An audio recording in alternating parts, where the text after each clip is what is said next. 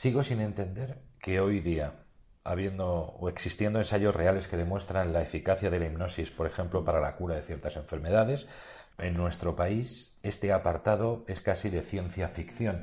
Si entendemos que esto es importante, ¿por qué no lo tienen en cuenta las entidades sanitarias?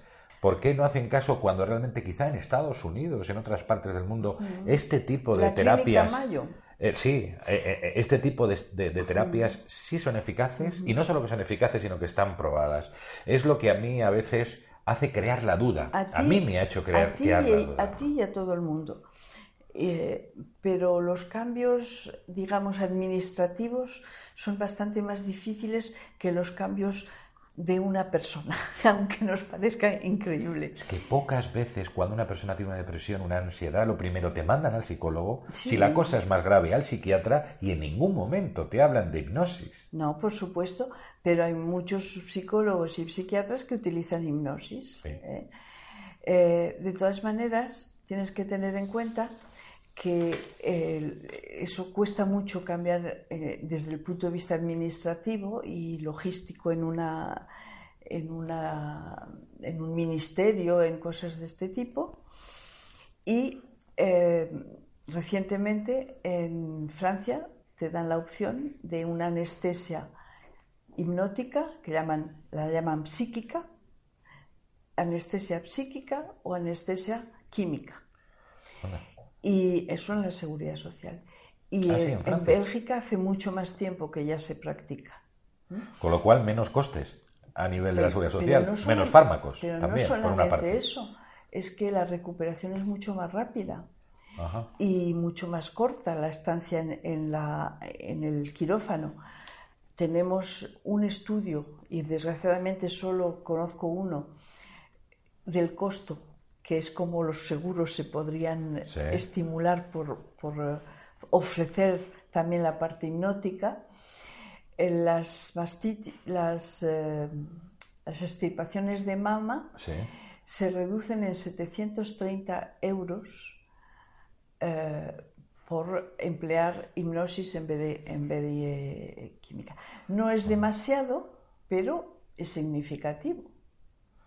¿Y por qué crees que se produce esto? ¿Intereses como siempre? Ah, no quiero decir eso. Es, yo creo que es más ignorancia que intereses.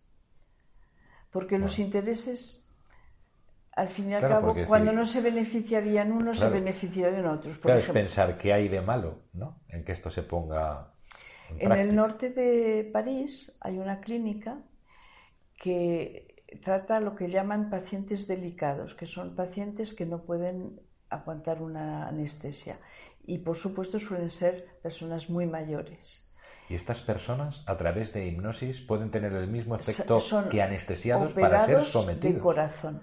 a una operación mediante hipnosis? Sí. Y los cirujanos están absolutamente encantados porque lo que han conseguido es.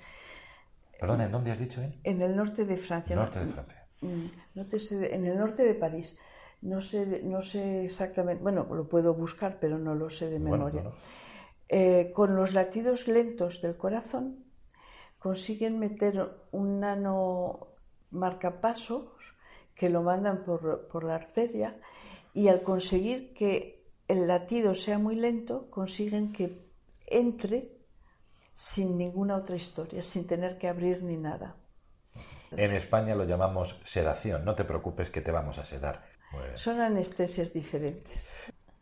Unas recomendaciones literarias, solo dos para nuestros oyentes. Yo tengo una, que es el libro de Sidney Rosen, Mi voz irá contigo, sí. que lo he estado además eh, leyendo rápidamente. Sí, son casos de Milton Erickson eh, que no hay que leer de una tirada. Eh, Los cuentos didácticos. Está prologado por, por, por, el propio Milton Erickson, el, el libro de Sidney.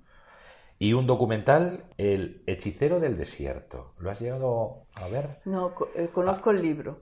Pues el, documental está bastante bien, he visto una parte nada más y habla de toda la historia desde el principio muy bien documentado, una fotografía fantástica y, me, parece, me parece maravilloso.